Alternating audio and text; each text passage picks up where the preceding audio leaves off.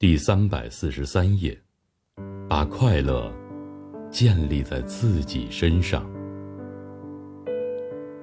很高兴遇见你，这里是夜读，每天为你更新睡前美文，不见不散。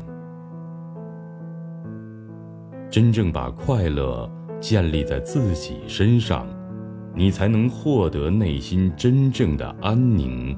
和自由，不用再对别人寄予虚无缥缈的幻想，不用把自己的心都放在另一个人的身上。